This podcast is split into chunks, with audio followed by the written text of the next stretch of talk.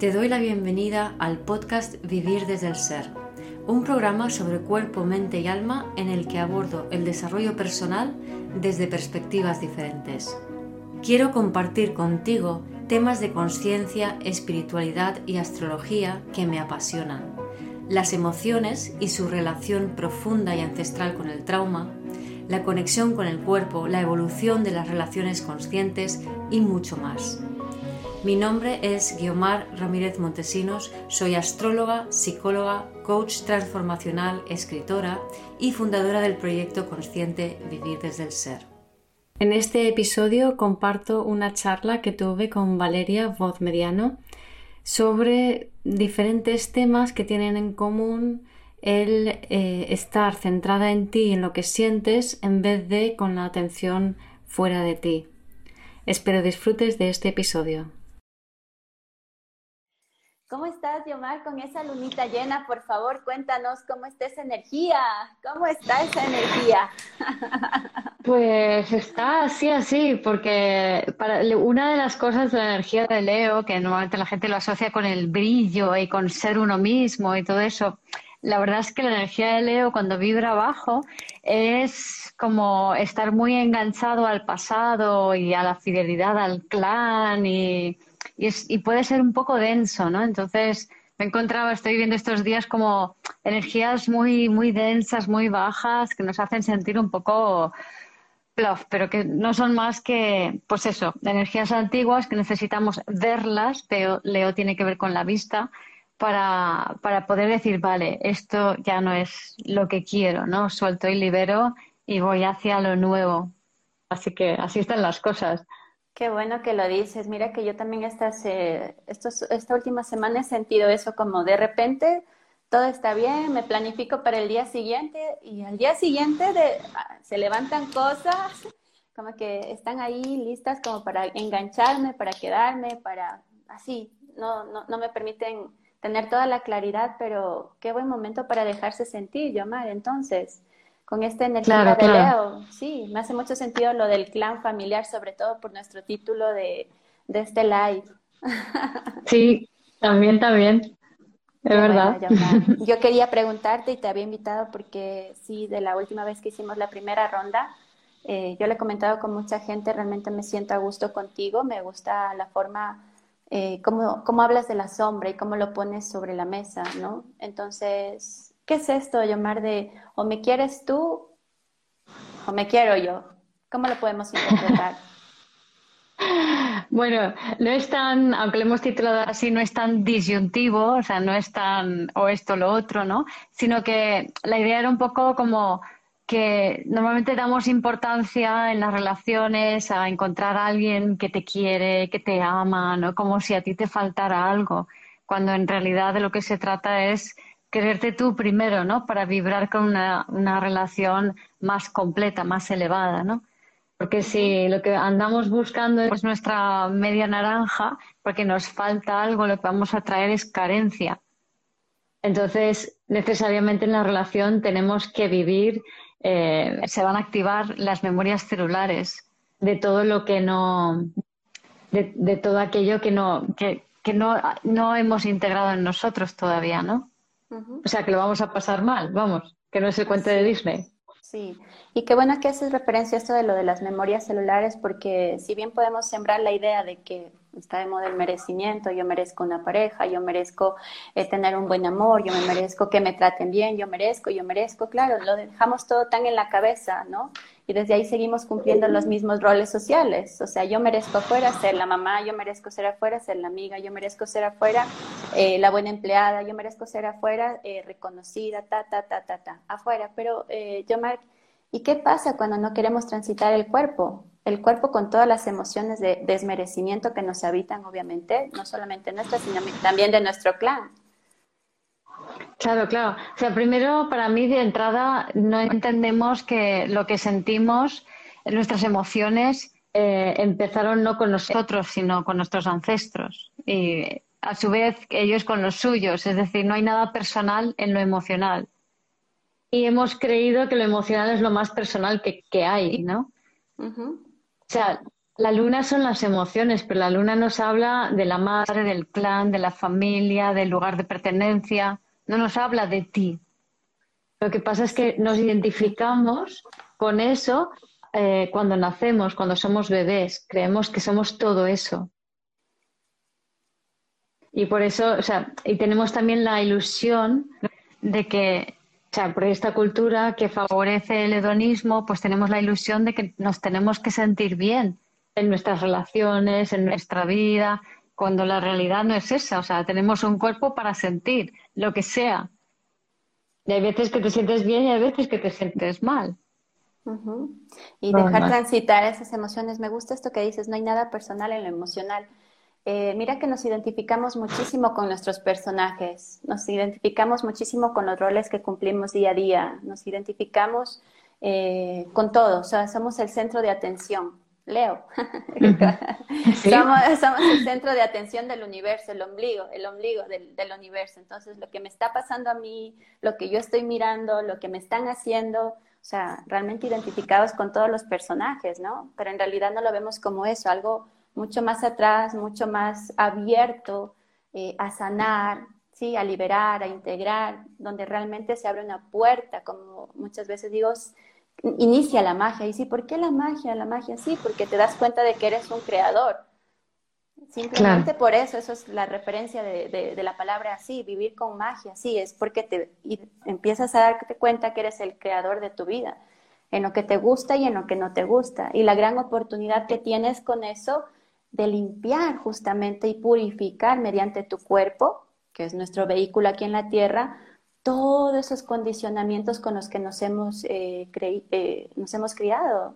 En España son unos, en Ecuador son otros, en Chile son otros, en la familia Ramírez son unos, en la familia Boliviano seguramente son otros, pero nos identificamos tanto que creemos que es la única verdad que existe para nosotros, Diomar. ¿Qué opinas? Totalmente. Sí, totalmente de acuerdo, ¿no? O sea, tenemos, o sea, en realidad nos da tanto miedo ser nosotros mismos que terminamos perteneciendo, ¿no? Que es un poco de lo que nos habla el signo de Leo. O sea, Leo, como decía, vibrando bajo, tira cáncer. Entonces ese, ese, ese mírame, mírame es ¿quién, quién quieres que te mire. O sea, ¿para qué quieres que te miren? ¿no? quiero que me vean, quiero que me reconozcan, quiero formar parte de quiero ser reconocido. Y cuando haces eso, cuando estamos mirando al pasado, mirando al clan eh, y reclamamos esa mirada, eh, sobre todo en la medida en que no la recibimos y que por eso la reclamamos, es como si estuvieras mirando la fila de tus ancestros para ver quién ha sido excluido. Y entonces dices, ah, mira, este nadie lo ha visto, pues ahora yo te veo, ¿vale? Leo la vista. Entonces, este movimiento de energía de Leo es, es la que prácticamente está haciendo, es como funciona el mundo. O sea, es como funcionamos los seres humanos en el mundo. Básicamente, mirando al pasado, a ver qué ancestro ha sido excluido. A ver, tú has sido excluido, pues yo voy a hacer como tú para que tú me veas, ya que estos de aquí no me ven de ninguna manera, ¿no? Y todo eso, y claro, eso nos trae mm, dolor, nos trae disgustos, nos trae repetición de patrones antiguos de tu familia. O sea, ya olvídate de que si eso te pasó cuando eras pequeño, que sí, que también. Pero es que no es, no es solamente allí, ya pasó antes, ¿no? Y venga a repetir eh, eh, desgracias, enfermedades, eh, penas. O sea, estamos todo el rato repitiendo las desgracias del pasado, cuando sería mucho más fácil honrar a esos ancestros y empezar a ser. Pero para empezar a ser significa que tienes que darte cuenta de que ya está, no hay nada más que hacer que honrar, soltar y ser. Pero eso nos da mucho miedo. Sí, por mm. supuesto, porque eh, si alguien es excluido, discriminado, es justamente porque lo, lo, tachamos de culpable, ¿no? De que ha habido algún comportamiento, una forma de, de ser o de hacer que no era digna, entre comillas. Entonces es excluido de la familia, es excluido de, la sociedad y esa es la mirada justamente que muchos de los que inician aquí el tema de la terapia es donde tienen que ir, ¿no? Porque te quedas, siempre hay alguien que nace para poder mirarle a esta, a esta, a esta parte del clan que no fue reconocida. Pero es más fácil quedarnos en el patrón adictivo del sufrimiento, del violento, eh, que, y repetir, que abrir esa conciencia de amor a mirar ese comportamiento con amor, Yomar. O sea, porque al final la única mirada que, que buscan todas estas heridas emocionales, que vuelvo y repito, me encantó lo que dijiste, no son personales, o sea, no son personales como las mm. tomamos, es nuestra mirada de amor a nosotros y a los que estuvieron atrás.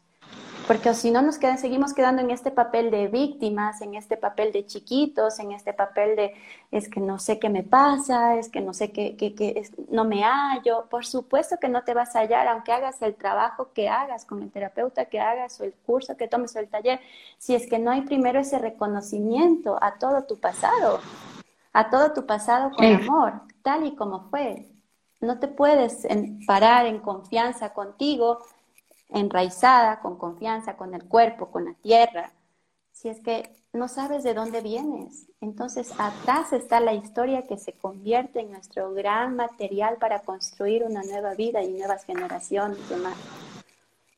Exacto, exacto. Y entonces, así, de esa manera, si, si reconocemos a nuestros ancestros y somos soberanos y dejamos de ser víctimas, podemos honrarlos y conectar con los talentos que hemos heredado de ellos para ser nosotros mismos y para atrevernos a hacerlo diferente, no seguir lealmente a esas historias ancestrales, ¿no?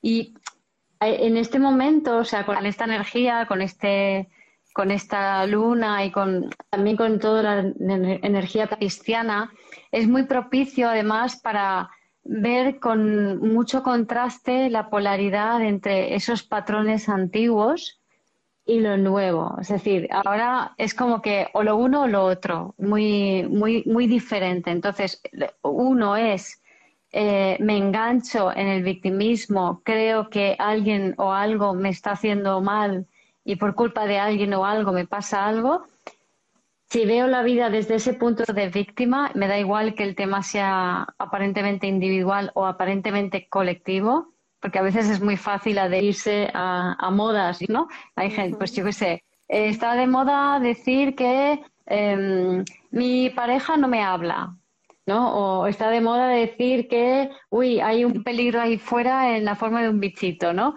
Entonces, mm. hay modas que nos adherimos y porque mucha gente lo dice, te crees que entonces es así, está justificado que tú te conviertas en víctima. Pero la verdad, como decías, bien decías antes, Valeria, es que somos totales creadores de nuestra realidad.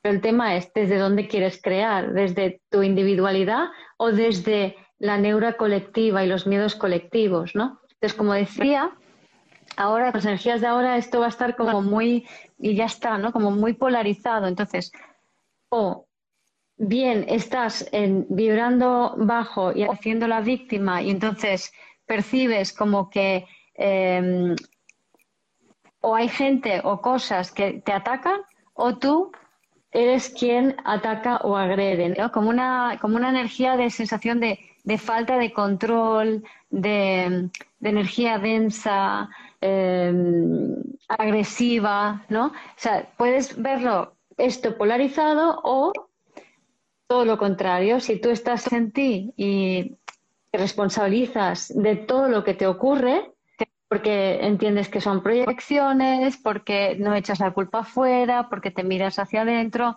desde allí ahora está el campo fértil para poder hacer magia, para poder realizar tus sueños.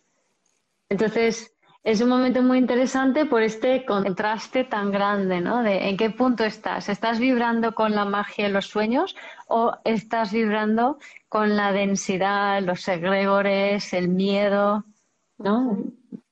¿Dónde estamos cada uno, no? Sí, qué bonito esto que siempre hablas de los eh, de lo, del miedo, sobre todo, el tema del miedo. Mm. Eh, porque, mira, yo veo mucho que en hombres, en hombres sobre todo, eh, también en mujeres, em, tratamos de ocultar mucho el miedo. ¿sí? huimos mucho de nuestro propio miedo. Entonces las proyecciones que tenemos afuera son muy violentas. Nuestras relaciones se vuelven muy violentas. Y no, por favor, a veces Eh, llevamos todo tan a los extremos que creemos que violencia es que nos griten, que nos maltraten. Sí, por supuesto, está ese tipo de violencia. Pero en la manera como nos relacionamos, en la manera en la que no nos respetamos y en la manera como tratamos de ejercer control en el otro o manipulamos a los otros para tener la respuesta que queremos, es violencia, es violencia.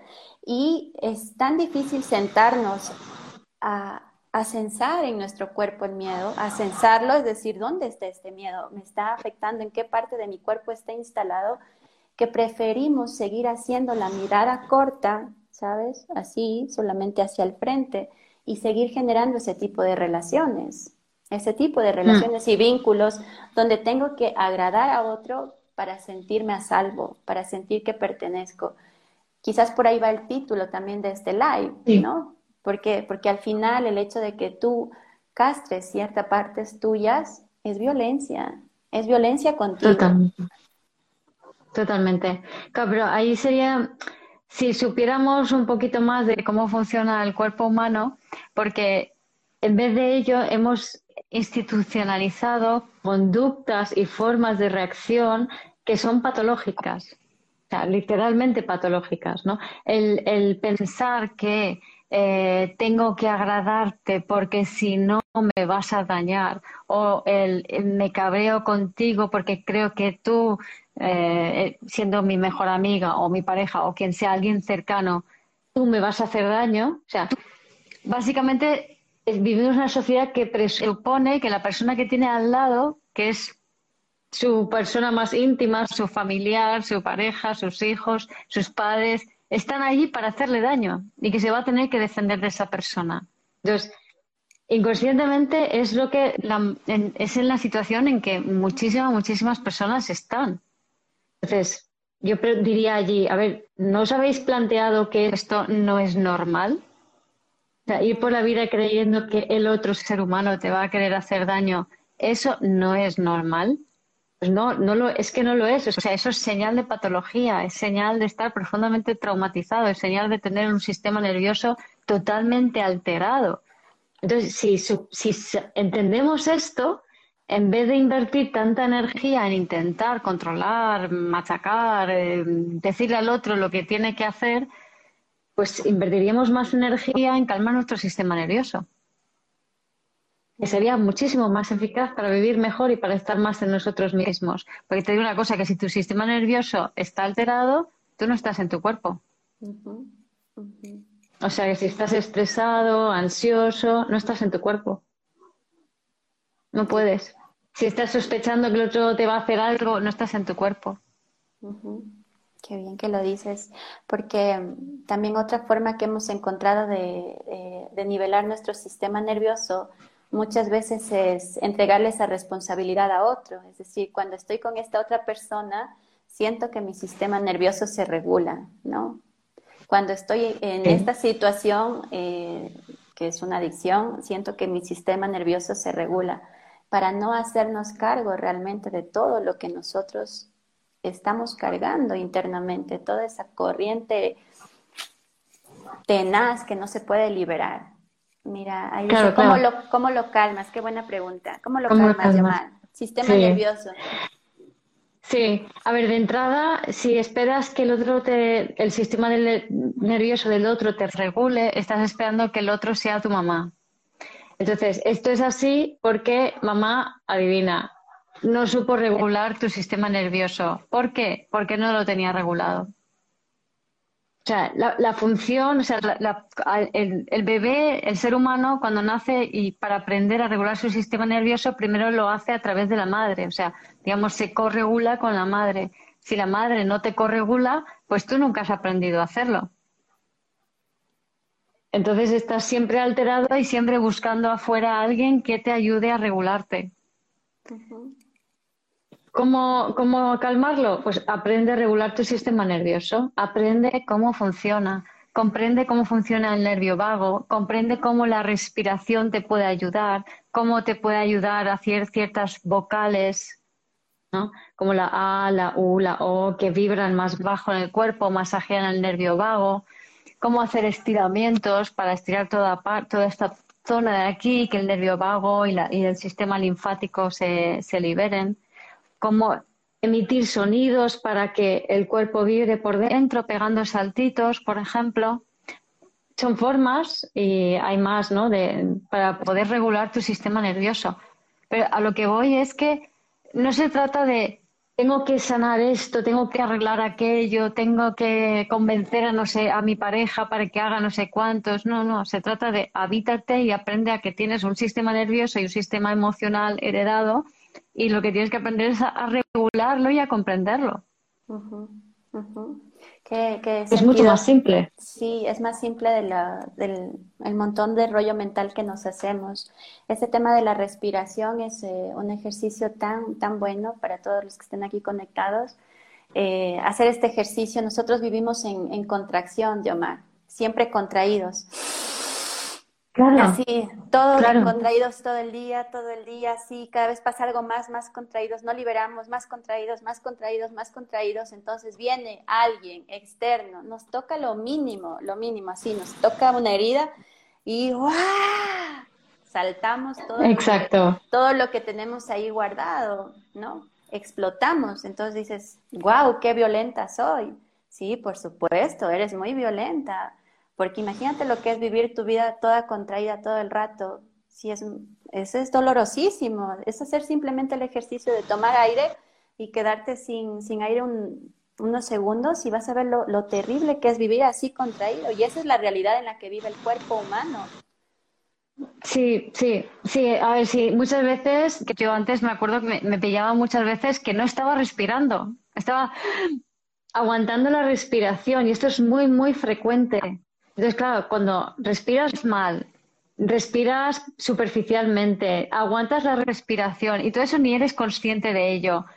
Estás ansioso, con lo cual estás en modo tengo que, que, o sea, cuando estás en modo tengo que, la musculatura de esta zona se contrae y te tapona la nariz. Entonces no respiras, no respiras bien.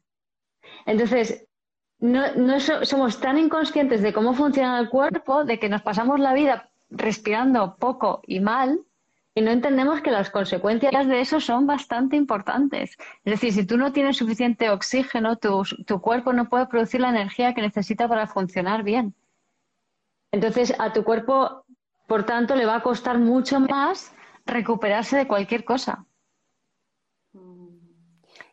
A mí hay un tipo de respiración en, en yoga que me gusta mucho, es muy relajante y además es te equilibra mogollón que se llama Nadi Sodana. Hay muchas variantes, pero yo, si alguien quiere que lo busque en internet, en YouTube, hay un montón de vídeos de cómo hacer la respiración Nadi, Sodana. N-A-D-H-I S-O-D-A-N-A.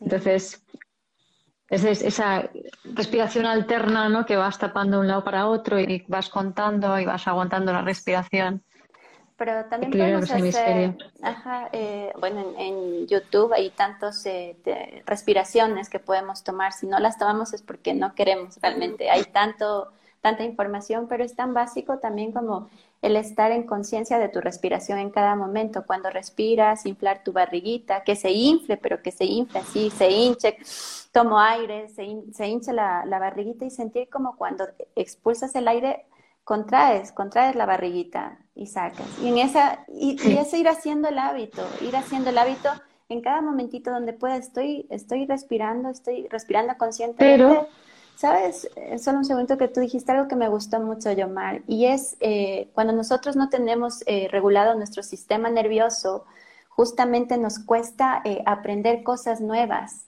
porque nos van a retar, entonces, hasta lo mínimo que es hacer un ejercicio de respiración diferente al que estás ya programado para hacer, se vuelve algo que te, genera ansiedad. Te genera ansiedad porque el sistema nervioso no está acostumbrado, no está regulado para eh, generar ese aprendizaje en el cuerpo, ¿no? Me refiero al cuerpo, porque en el aprendizaje mental, vamos, esto es como va, va, va, va, va, pero el, aprendizaje en el cuerpo. Por eso es que de cada práctica, de cada ejercicio tratamos de salir muy pronto. Es también hacer esa conciencia, ¿no? Que este tipo de ejercicios y vivir presente te va eh, justamente a retar, porque es eh, una nueva forma de vivir. Sí, Sí, sí, sí. Y requiere tiempo y puede a veces ser muy difícil. Por ejemplo, a mí me costaba mucho eh, la respiración abdominal, pero por la, tensión muscular que tenía. Entonces, eh, eh, hay ciertas tipologías de personas, normalmente los que vamos muy acelerados, yo antes iba así, eh, como pollo sin cabeza, totalmente en el, en, más siempre por delante de donde estaba, ¿no? Y entonces tenía una tensión en la, en la zona abdominal brutal y, me costaba, o sea, yo no podía respirar hinchando el, abdomen, no podía. Y esto hay que tenerlo en cuenta. Entonces, eh, si eso sucede, hay otro tipo de respiraciones que, que, pueden ayudar, que es, por ejemplo, focalizando, en vez de más en la inspiración, focalizas más en la expiración. Entonces, y luego automáticamente se te hincha la barriga, pero tú focalizas en meter la barriga expirando y cuando entra aire, la barriga pues, se hincha. Es otra forma de hacer lo mismo cuando hay demasiada tensión.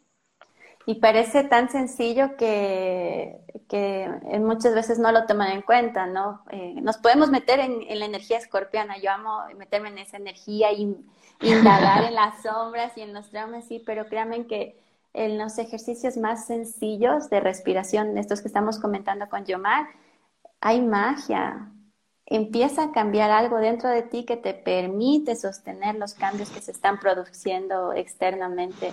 O sea, también es empezar a confiar en lo más sencillo, en lo más simple, ¿sí? Y acompañarnos en el proceso, porque o si no, mm, vamos a estar siempre, eh, sobre todo en este año, en el trauma, ¿no? Que, es la energía escorpiana, la memoria eh, celular es el trauma y se va a abrir y se va a abrir y desde ahí es muy difícil trabajar si es que no se tienen herramientas que no son las que otra persona te las puede dar, sino que en cada uno hay distintas herramientas que nos funcionan. En uno puede ser la respiración por aquí, por acá, otra persona puede ser ah, que necesite gritar, soltar, liberar. Hay otra persona que le puede ayudar la vocalización, que a mí me parece extraordinaria, o sea, hacer el tonto, hacer sonidos tontos ayuda también, o sea, con la boca, porque son sonidos de, liberación. Y esas son herramientas que mientras vas desbloqueando todas estas memorias celulares te permiten sostenerte sin quedarte en el drama, ¿no? Sin identificarte, como tú nos decías, llamar en la emoción, en la emoción y repetir la historia de algún ancestro que ya estuvo ahí, que ya lo vivió, que no tuvo las herramientas y que hoy nosotras sí las tenemos, nosotros y, nosotras, porque a los hombres también están en este, en este, en este juego de la vida, ¿no? A veces nos centramos mucho en las mujeres, pero ellos están, sí. ellos están y realmente muy agotados, muy agotados de sostener todo lo que nosotras como mujeres no nos hemos podido dar nosotras como mujeres no nos podemos dar. Y sostener eso es lo que ha generado toda esta energía violenta en la que estamos viviendo. Sí, totalmente de acuerdo, totalmente de acuerdo. O sea, sostener eso que han sostenido los hombres básicamente es toda la emotividad que no sabemos sentir. Entonces, cuando no se sostiene la emotividad, la parte masculina se exacerba y cuando se exacerba la parte masculina propia y la de enfrente, eh, puede ser, en el mejor de los casos, es la huida, en el peor de los casos es la violencia. La clave es simplemente sentir. Y no queremos sentir porque, como decía antes, lo tomamos personal. Pero ahora, en estos momentos que está entrando tanta luz y está saliendo tanta mierda, es fundamental el, simplemente es entender que sentir no tiene nada, no, no significa nada, ¿no? Porque el otro día, por ejemplo, me comentaba eh, una persona en consulta, ¿no? Que, que había tenido como una especie de, ataque, eh, que de repente se había puesto como muy violenta, que se había puesto a gritar, a insultar, que no lo podía evitar, ¿no? Que estaba como eh, ahí atrapada en eso y que además se quedó como la mirada en negro y esto que puede parecer así como muy terrible y dramático y que, bueno, la familia evidentemente se asustó y ella también un poco, ¿no? Pero en realidad eh, de lo que se trata es, es una, lo, que antiguamente se llamaba una posesión, y eso es algo muy habitual ahora. ¿vale? Bueno, es una, muy habitual siempre, y lo interesante aquí es que entendamos lo que es. O sea, una posesión no es más que cuando tú te, te disocias tanto de ti que eh, energías antiguas, colectivas, se hacen contigo. Porque están allí, porque tú los estás atrayendo en base a tus propias memorias celulares de aquellas cosas que no has querido sentir. Y lo que pasa es que hay épocas como ahora que eso está más potente. Entonces, cuando una persona pierde el control de sus, de sus, impulsos o reacciona violentamente o cualquier cosa de estas, es porque está siendo tomada por estas energías antiguas. Porque no está, o sea, y, y además, al ser tomada, no las reconoce, no reconoce esa sensación como algo que no eres tú, es, es algo que está, que, que te atraviesa realmente para poder ser liberado, para poder ser expulsado, para poder ya dejarlo atrás. Pero como nos identificamos con lo que sentimos, creemos que somos nosotros y actuamos en base a eso.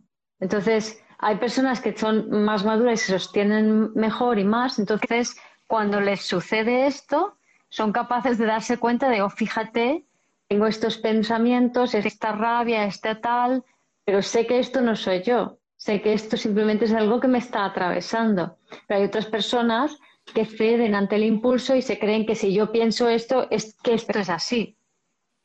Entonces aquí está la clave, el entender que lo que sientes no eres tú, para nada. Pero y también me parece algo muy interesante, Yomar, y es este tema de los pensamientos. Reprimimos tanto lo que somos nuestros instintos, eh, lo tenemos tan, tan negado, tan en sombra, que consideramos que mientras los otros no lo vean o mientras nosotros mismos no lo veamos, eh, nada pasa. No, todo pasa. La energía, ¿no? La energía es movimiento y va a pasar algo. Entonces, toda esta energía va a ir subiendo, va a ir subiendo, que en realidad sería como el fuego, y va a venir acá, a la cabeza. Entonces, desde aquí va a generar, tú dices, no, no estoy viviendo situaciones violentas, pero en tu cabecita vas a estar proyectando todo el rato pensamientos de violencia. Y si me pasa esto, y si esta persona me hace esto, y si la otra persona eh, reacciona así. ¿Por qué? Porque no estamos siendo conscientes de nuestra parte más instintiva, nuestros instintos, o sea, no les damos espacio porque lo seguimos eh, ocultando en la, en la sombra para que otros nos estimen, para que otros nos, nos den un buen lugar, pero renunciando, pero renunciando a la parte más instintiva, terrenal, que es el ser humanos. Claro, que en realidad es una parte muy importante nuestra porque es lo que nos da la, la creatividad y la capacidad de acción. de lo que se trata, claro, muchas veces eh, por, ese que, por ese que dirán, por ese que me acepten, por esa necesidad de pertenencia, ni expresamos lo que, lo que nos nace desde dentro, ni hacemos aquello que realmente queremos, ni nos atrevemos a dar nuestra opinión, ni, nos, ni somos o sea, no ejercemos nuestra creatividad. Claro, toda esa energía instintiva se va bloqueando dentro. Y eso es lo que al final te hace que te disocies y que atraiga violencia o genere violencia y muchas veces las personas terminan identificándose con, esa parte violenta cuando no, no, lo son. O sea, esa parte violenta es la creatividad que no está siendo utilizada. Mm. Creatividad reprimida, ¿no? ¡Wow! Mm. ¡Qué increíble! Imagínate. ¿Qué les dirías, Yomar, mm. a, a los hombres primero? A los hombres que, que, que, están pasando en este momento, que ellos están viviendo esta, esta energía de rabia, de ira, y que también dentro del condicionamiento social tienen que reprimir para ser buenos padres, para ser los buenos hijos, hay una castración terrible ahí. ¿Qué les dirías respecto al movimiento de la rabia y de la ira a, los hombres, ¿no? para darles también un lugar a ellos? Sí, para mí los, los, hombres son mucho más rápidos a la hora de evolucionar que las mujeres. Lo pillan todo mucho, mucho antes, ¿no? Entonces no es una cuestión de que para mí no es que se estén quedando atrás, es que están como esperando su momento, más bien, ¿no? Em, y luego la, la, la, rabia y la ira les viene de que no han aprendido a sentir. O sea, las mujeres no saben sentir, entonces sus madres no les enseñaron a sentir. Y nosotras somos que, las que estamos diseñadas para sentir, sobre todo, ¿no? Entonces, claro, ellos lo tienen muchísimo más difícil. Si nosotras no aprendemos, ellos no pueden. Yo creo que lo primero es que nosotros aprendamos a sentir nuestras emociones, a no asustarnos con ellas, para que ellos puedan aprender a hacerlo y lo van a entender súper bien, lo van a entender súper rápido. Porque tú a un hombre le explicas que lo que, lo que te atraviesa el cuerpo, lo que sientes, eh, le explicas de qué manera no es suyo y que la forma de gestionarlo es, se lo explicas en dos pasos, por liberación de memorias, o si tienes que escuchar a alguien, cómo se hace una escucha sensible, lo entienden enseguida, no tiene ningún problema. Entonces, realmente, más que consejo hacia los hombres, es casi un consejo hacia las mujeres para permitir, o sea, permitirse sentir para que ellos puedan acceder a las emociones. Y a ellos sería más explicarles eh, lo que son las emociones desde mi punto de vista, ¿no? que simplemente son recuerdos del pasado, el pasado ancestral. Qué interesante. Mira que la visión que, eh, que muchas veces es, si tu madre no te enseña a sentir, si tu madre no te enseña a sentir siendo hombre, ¿no es cierto?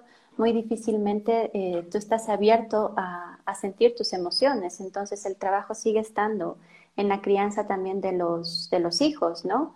Porque lo que se repite mucho es que las mujeres eh, luego se ponen en el papel de madres en pareja y siguen castrando la emoción de los hombres.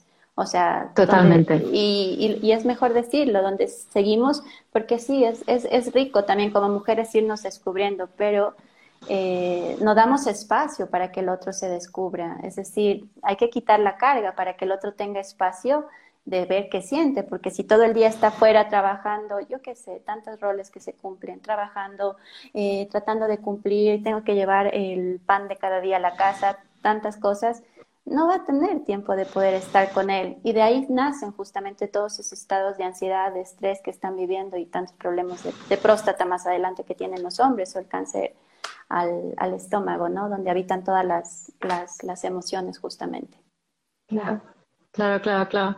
Sí, sí, ahí es interesante porque en realidad, como, como decíamos, es, es, es, un tema de regulación de su sistema nervioso. No lo han aprendido desde pequeños, sus madres no lo han hecho con ellos. Lo que han hecho es evitar que sientan, evitar que tengan miedos, evitar que les pasen cosas, pero no existe esta cultura de permitir el espacio, de dar a la persona el espacio para que pueda tener sus emociones. Entonces, si ahora nos situamos en, en la madre que tiene un bebé, entonces, un bebé llora.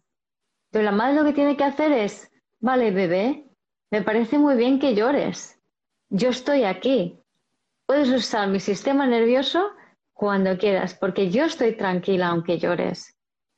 Porque yo no me desbordo cuando tú lloras. ¿Qué hacen las mamás? Claro, porque nadie ha aprendido a, Nadie entiende las emociones. Las mamás van, ¡ay, mi bebé está llorando! No llores, no llores, cariño, no llores, cariño. Entonces, básicamente le está diciendo al bebé que si tú lloras, yo me voy a poner peor que tú.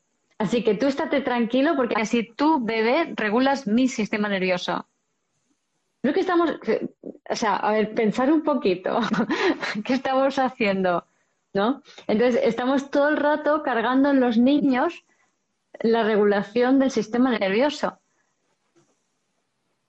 No puede ser, no, no va a suceder así. Entonces, eso genera, sobre todo los hijos primogénitos, quedan muy cargados emocionalmente por una madre que no, ya después del primero, pues ya se va habituando, ¿no? Pero con el primero, sobre todo, las madres primerizas están como muy yo he visto a, amigas que tienen hijas o hijos y, entonces están como muy pendientes ¿no? De, del, del, bebé, como yendo detrás todo el rato, ¿no?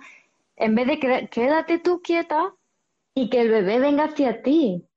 Porque a veces se confunde, por ejemplo, en el tema de la crianza consciente, se hace lo mismo para el revés. O sea, en la crianza tradicional quizás se ignoran demasiado los bebés, en la consciente se, pasan tres pueblos por el otro lado. O sea, están demasiado pendientes y están diciendo que el sistema nervioso fuerte, el, que rige la familia, es del bebé.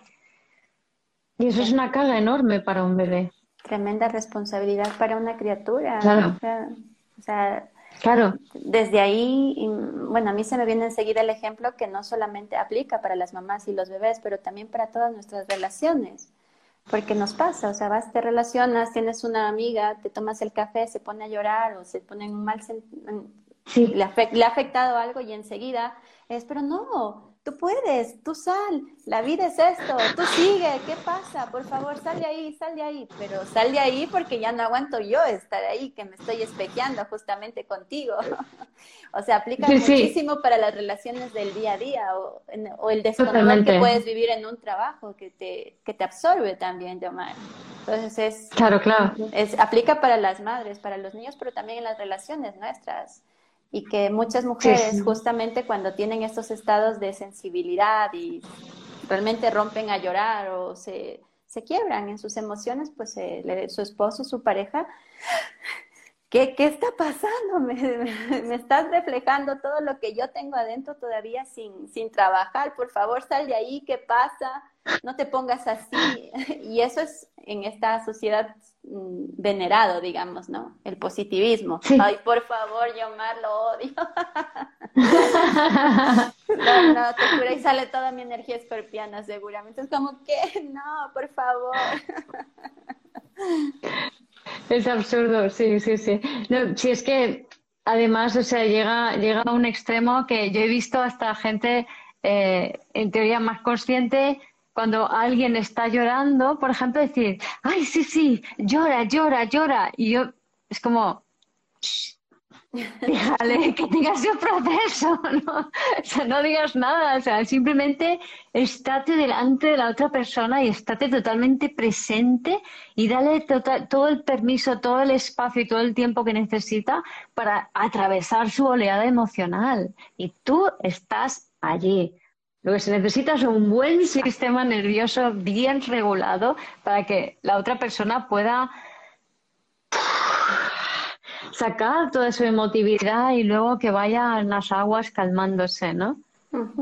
Qué lindo. Mira que hay alguien que dice qué buen ejemplo de que de las respuestas de las madres con los hijos. Sí, me, me encantó, me gustó porque si vivo con algunas amigas que tienen ahora bebés chiquitos y que vienen haciendo este trabajo de conciencia, que sí, ¿no? Se desbordan hacia el otro lado, hacia todo el rato, yo te voy a estar ahí, voy a estar pendiente, pero si hacemos una mirada un poco más, si hilamos un poco más fino, es lo mismo, es la misma energía de escasez. No quiero que vivas lo que yo viví. O sea, la mirada, eso no mm. tiene nada de amor ahí. No, no, no. no, mm. Además, también muchas veces hay un desborde emocional por parte de las madres que no quieren ser madres. O sea, quieren ser madres, pero de repente tienen un bebé y se dan cuenta que esto es muy difícil y que requiere mucho tiempo y que tienen que sacrificarlo todo y dices, ah, no quiero ser madre. Pero no se lo admiten, no, no, no se lo pueden admitir, no, son, no, no se lo traen a la conciencia. Entonces se niegan a sí mismas y se salen fuera de ellas, estando pendiente de los demás, para no admitirse que esto no era lo que yo quería, porque eso no puede ser. Eh, volvemos a lo mismo, es el hecho de seguir guardando en la sombra nuestros verdaderos, eh, nuestros verdaderos eh, deseos, ¿no? seguimos guardando en la sombra si sí o si no, si esto me gusta o esto no me gusta. Podemos inclusive entablar, o sea, ser madres y poder reconocer que nos gusta o que no nos gusta o que esta parte sí me gusta y esta no y no por eso creernos malas ahí entramos nuevamente a lo mismo que es la culpabilidad. O sea, el gran patrón, la culpabilidad, el rechazo y el necesito ser bueno para que me, para que me reconozcan los demás. O sea. Y que necesitamos ser 100% aprobados y aprobar 100% al que tenemos delante, ¿no? O sea, tú puedes perfectamente, pues a mí me puedes caer bien en un, yo qué sé, en un 60% y un 40%. No, no me encajo contigo, no, no lo entiendo. O no, y eso es perfecto, porque eso significa que tú nunca vas a coger todas mis proyecciones y al revés tampoco. Y eso quiere decir que por lo menos en ese 40% seremos libres. Seremos auténticamente nosotras mismas. Entonces, es perfecto no coincidir con alguien. Es perfecto no querer una parte de alguien a quien quieres, porque eso es libertad. ¿Qué es libertad, Emma? ¿Qué es libertad para ti? Qué bueno que sacas esa palabra.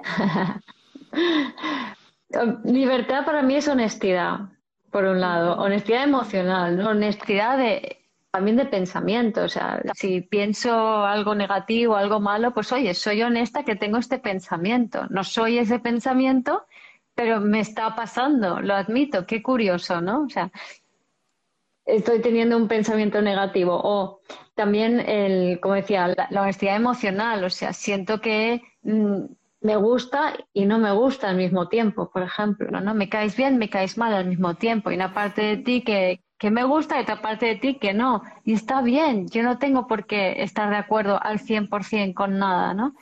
Y también la libertad es el ver las cosas desde el punto de vista del ser, que es aceptar las cosas como son. Cuando no aceptamos las cosas como son y luchamos en contra de ello e intentamos darle vueltas a la cabeza para intentar justificar que estamos donde no queremos estar, eso es no ser libre. Ser libre es decir, ah, vale, esto es lo que hay, ok, y sabiendo lo que hay y admitiéndolo plenamente y dicen, pues así me siento yo aquí, esto es lo que hay, esto es lo que tengo, bueno, a partir de aquí, ahora elijo algo y ahí hay libertad.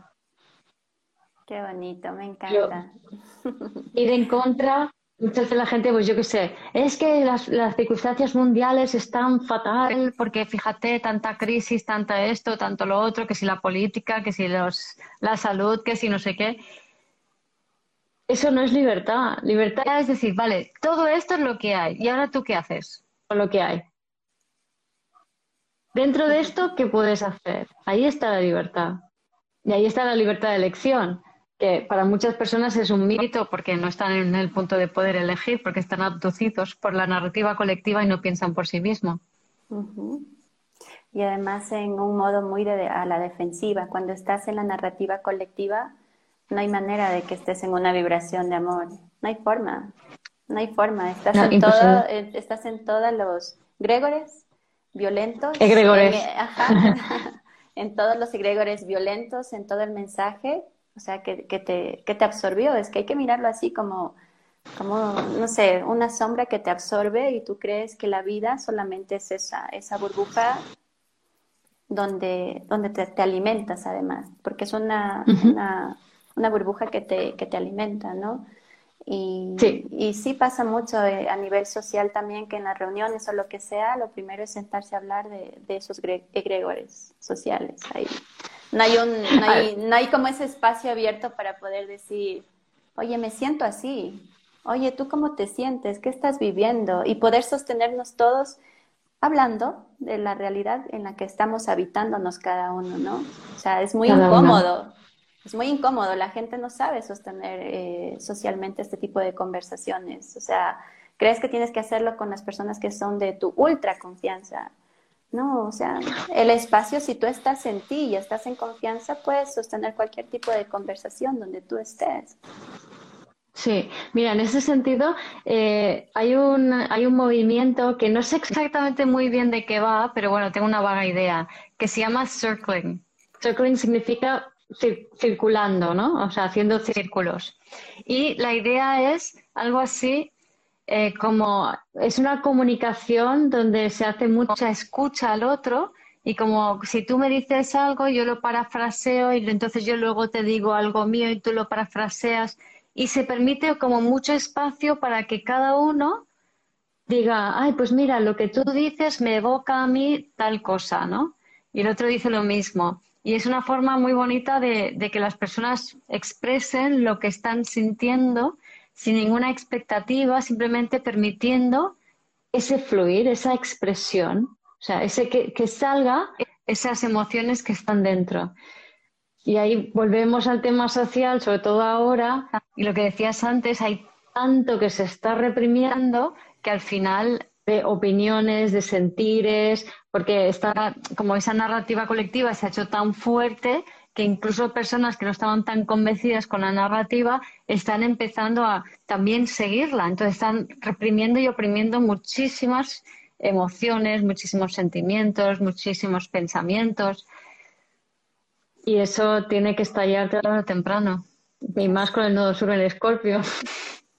Sí, además yo eh, sí siento este tema de la contracción sobre todo y lo que ahora más estoy utilizando en consulta y así lo siento muchísimo es menos tema de, eh, de psicoanálisis, o sea, hay una parte sí, pero lo demás se trabaja energéticamente.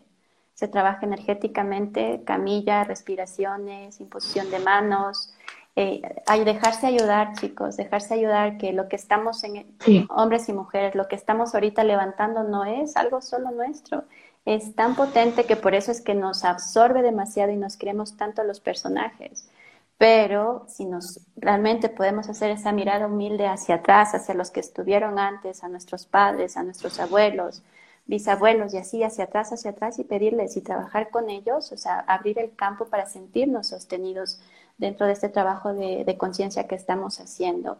Y ellos responden, sí. Omar, ellos, ellos están, es increíble el portal de luz que hay, se me da ganas hasta de llorar, o sea, cómo se presentan, cómo se siente la fuerza, sobre todo la fuerza amorosa de todos esos hombres que estuvieron atrás y mujeres violentadas y que dicen, por favor, mírame con amor, tú puedes hacerlo diferente, pero mírame, mírame ah. con amor, no niegues la historia de donde yo vengo, porque en esa historia también hay valor, hay mucho valor. Abrir el corazón, integrar a todos ellos aquí, vas a ver como sin mucho que hacer, sin mucho que analizar, puedes tomar y puedes sentirte en confianza. Si puedes decir sí a tu pasado, vas a estar más clara en lo que quieres hacia el futuro. Cuando se sienten perdidos, todos los que están aquí es porque no estás mirando tu pasado, estás negando tu pasado.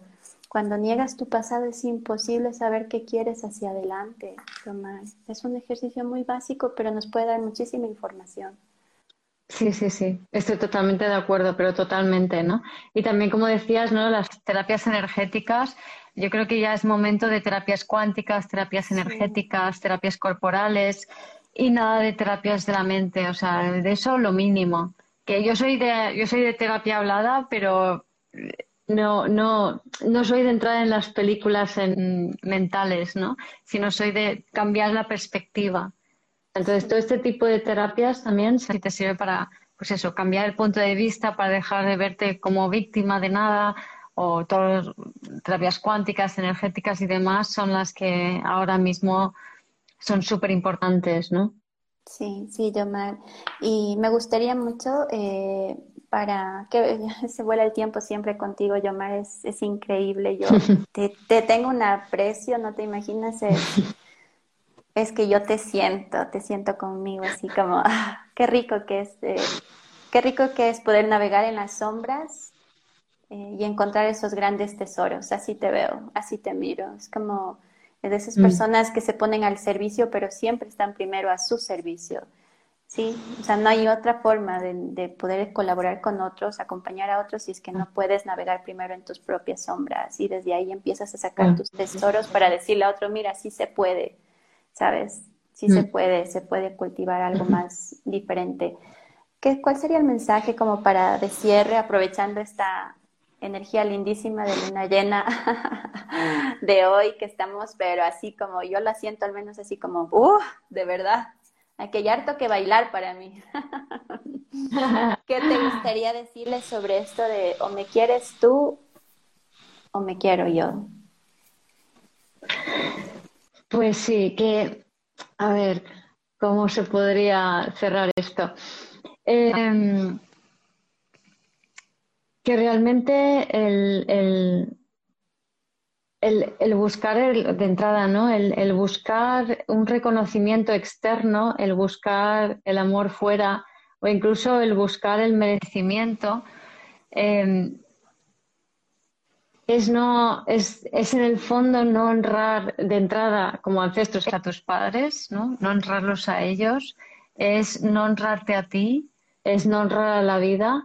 Entonces, cuando buscamos fuera algo que nos complementa, nos completa, no estamos reconociendo la abundancia que nos es inherente. Y, en esto del merecimiento, em, me llama la atención, ¿no? Porque eh, la gente dice, no, mm, yo quiero sentirme merecedera. Merecedera implica que alguien de fuera te tiene que dar algo. Entonces, cuando buscamos el, la honra fuera, o sea, si, si yo para qué quiero sentir que merezco, para qué quiero tener mérito, para que alguien me diga, vale, como has alcanzado méritos, yo te voy a reconocer o yo te voy a dar tal cosa, ¿no? O siempre que buscamos fuera estamos negando y rechazando lo que somos. nuestro propio valor, nuestra propia abundancia, nuestro propio amor. Entonces, lo importante siempre es que esa mirada vaya hacia adentro, porque solo así te puedes completar por completo, ¿no? Qué bonito, sí, así es, Yomar. Y hay conceptos que se ponen tan de moda, ¿no? Como este del merecimiento y de la abundancia, pero realmente si es que no iniciamos siempre con el primer paso y es entender que, que somos nuestro misterio, nuestro único misterio nosotros, nadie va a poder descifrarnos mejor que nosotros mismos. Entonces vamos por ahí mm. copiando muchos conceptos y eso es carencia, eso no es merecimiento.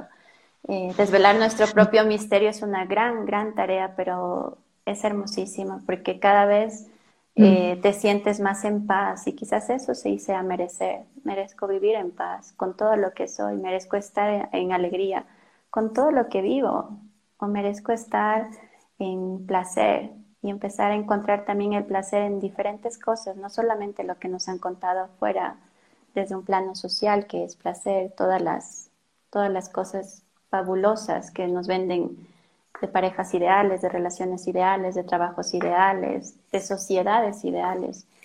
Y por dentro estamos con todas nuestras aguas estancadas, pudriéndonos, o sea, y, y una vocecita interna de de nuestro ser más inocente que dice, por favor, mírame. O sea, si yo no necesito la mirada de mi pareja o de mis jefes o agradar a nadie, yo lo que quiero es que tú me mires y que por una vez por todas me aceptes y me ames tal y como soy y de dónde vengo, ¿no? Entonces, mm. quizás ese sea lo más bonito. Sí, me encanta lo que has dicho de desvelar nuestro propio misterio, ¿no? O sea, imagínate decir, eh, yo me dedico a desvelar mi propio misterio, en vez de decir, eh, estoy haciendo mi trabajo personal o mi trabajo de desarrollo personal. Estoy trabajando en mí, soy una obra que está mal hecha y la tengo que arreglar, ¿no? no, estoy dedicándome, no trabajando, sino a desvelar mi propio misterio, ¿no? Mis propios talentos, mi propia magia, mi propia abundancia, mi propio amor. Así es, porque el tema, el tema de la abundancia es un tema eh, tan personal que seguramente lo que para mí es abundancia, si es que desvelo mi misterio, va a ser muy distinto a lo que sea para Gabriela, Virginia, todos Miki, todos los que están aquí, para Yomar, porque la abundancia siempre va a estar en cada uno de lo que nos faltó hacia atrás. Entonces, por eso es que hay que ir atrás, a mirar qué es lo que no, no, recibimos y ahora empezar a darnos, ¿no? Desde ahí parte la abundancia, a nosotros mismos, no buscar afuera el concepto, los pasos para ser abundantes. Si no puedes primero entrar en tus sombras y ver todo aquello que reprimes, todo aquello que te negaron ser, eh, que coartaron tu libertad, difícilmente vas a saber quién eres y qué es abundancia para ti. O sea, debe ser mm. un llamado a la honestidad total, radical. Y, y, la abundancia no es algo externo, porque lo tenemos, tenemos la tendencia a verlo como algo que nos tiene que venir de arriba o algo por el estilo, ¿no? Sino que es el estado creativo del ser. O sea, es cómo te expresas tú desde dentro, es Leo elevado, ¿no? O sea, Leo bajo, se queda enganchado a ver que me miran, a ver quién veo, ¿no? y frustrado porque las cosas no son como a mí me gustan, Leo elevado es esa creatividad ¿no? y esa, esa capacidad de, de, manifestación que viene desde dentro de nosotros, que ahora desde esa abducción colectiva manifestamos colectivamente, en la medida en que te individualizas porque conectas cada vez más contigo a través de tu cuerpo, vas pudiendo manifestar de forma individual. La individualidad, qué bonito, sí. Mm. Yomar, voy a, a, finalizar, nos pasamos unos minutitos, sin antes eh, agradecerte. Siempre he sentido que hay ese nivel de comunicación entre iguales y seguramente es mm. lo que más amo de ti en todos tus en todos tus, tus live y todas, todas tus invitadas también, o sea, esa mirada de entre iguales y, y, ese espacio que das también a la mirada del otro. Así que muchísimas gracias. Como siempre aquí tendrás tu lugar, tu casa y mi corazón resuena muchísimo, muchísimo contigo. Gracias por escuchar este episodio del podcast de Vivir desde el Ser. Si te gustó el contenido y los temas que hemos abordado, dale a me gusta, suscríbete a mi canal, comparte este episodio con quien crees que lo pueda necesitar y te invito a visitar mi web vivirdesdeelser.com y a seguirme en las redes.